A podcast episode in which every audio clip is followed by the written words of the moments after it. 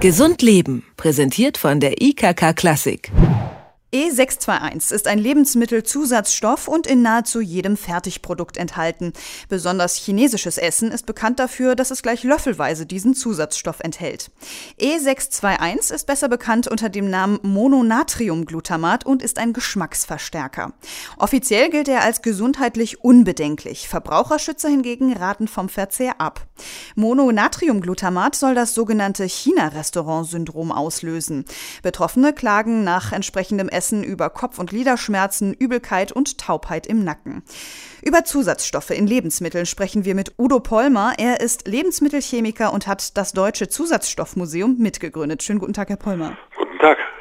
Herr Pollmer, betrachten wir mal das Beispiel vom China-Restaurant-Syndrom. Glutamat steht im Verruf. Haben Zusatzstoffe eigentlich zu Recht ein schlechtes Image? Das kommt drauf an. Das kommt wirklich drauf an. Bei dem Glutamat äh, ist das so eine Sache und zwar deshalb, weil es in höherer Dosis von manchen Menschen nicht vertragen wird.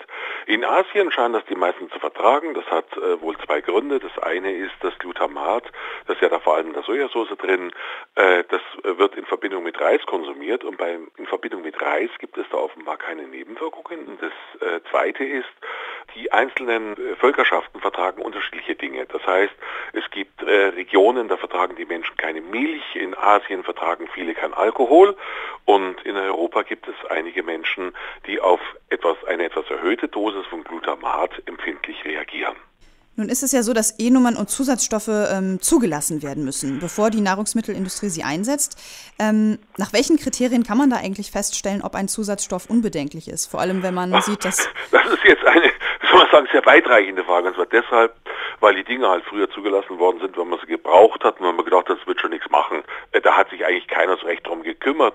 Und heute hat man relativ hohe Anforderungen. Das liegt natürlich hier bei uns auch an der EU. Das liegt nicht am strengen deutschen Lebensmittelrecht. Das war ja nur eine Werbeblase, sondern es liegt am EU-Recht. Und in der EU werden die Dinge jetzt wesentlich rigoroser bearbeitet und man verlangt allmählich auch Nachzulassungen zu diesen Dingen, dass man also nicht einfach irgendwas da handeln kann. Sind denn eigentlich Zusatzstoffe oder auch E-Nummern ähm, per se unbedenklich? E-Nummern, das ist ja so ein Luftbegriff. Die Hersteller benutzen die E-Nummer nicht mehr. Es war eigentlich eine kluge Sache gewesen von der EU. Die haben gesagt, das ist eigentlich nur für ein paar Leute interessant und damit man nicht Riesenlisten haben, was da hinten alles drauf muss, dann nummerieren wir das durch und wer was wissen muss, der merkt sich seine Nummer und fertig. Äh, und dann gab es noch nicht Aufstand, das verstehen wir nicht. Und das müssen Sie bitte bedenken, Sie haben bei der Deklaration zwei Möglichkeiten.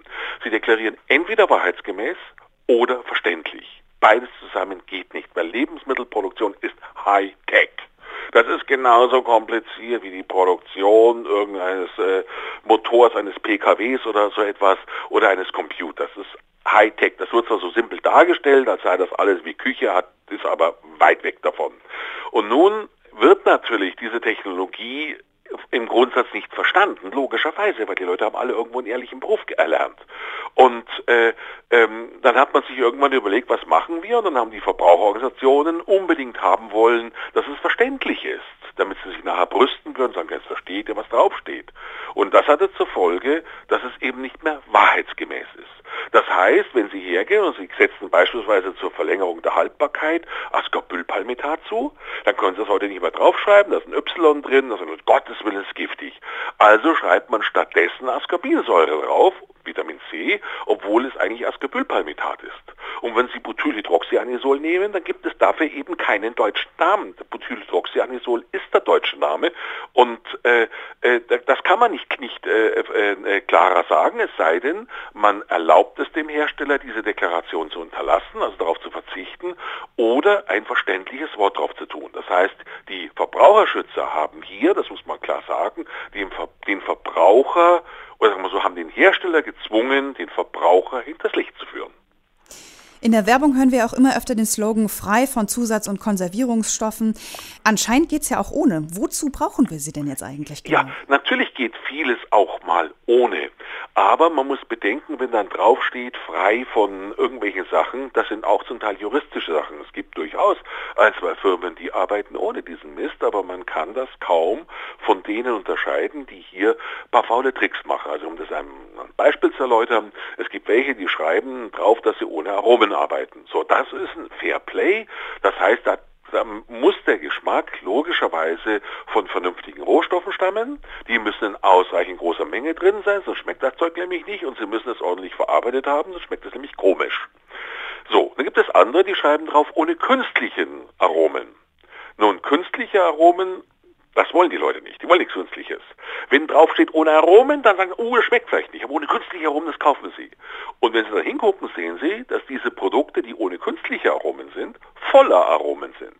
Aber juristisch nicht künstliche Aromen, sondern im Labor hergestellte. Und im Labor hergestellten sind überwiegend rechtlich keine künstlichen.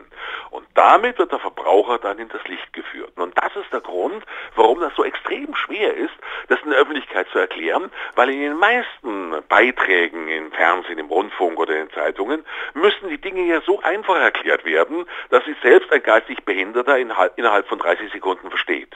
Aber diese Zusammenhänge sind etwas komplexer und genau das ist auch der Grund, warum die Industrie hier auch so viele Möglichkeiten hat, den Kunden wiederum zu betuppen. Und der Grund, warum dann die Verbraucherorganisationen versuchen, das auf ganz einfache Formeln zu reduzieren, die dann eben so manches Mal äh, den Interessen des Verbrauchers sogar schaden. Das sagt Lebensmittelchemiker und Fachbuchautor Udo Pollmer über Zusatzstoffe in Lebensmitteln. Vielen Dank für das Gespräch. Ich bedanke mich bei Ihnen und wünsche Ihnen allen einen gesunden Appetit. Gesund Leben, präsentiert von der IKK Klassik, gibt es auch zum Nachhören als Podcast.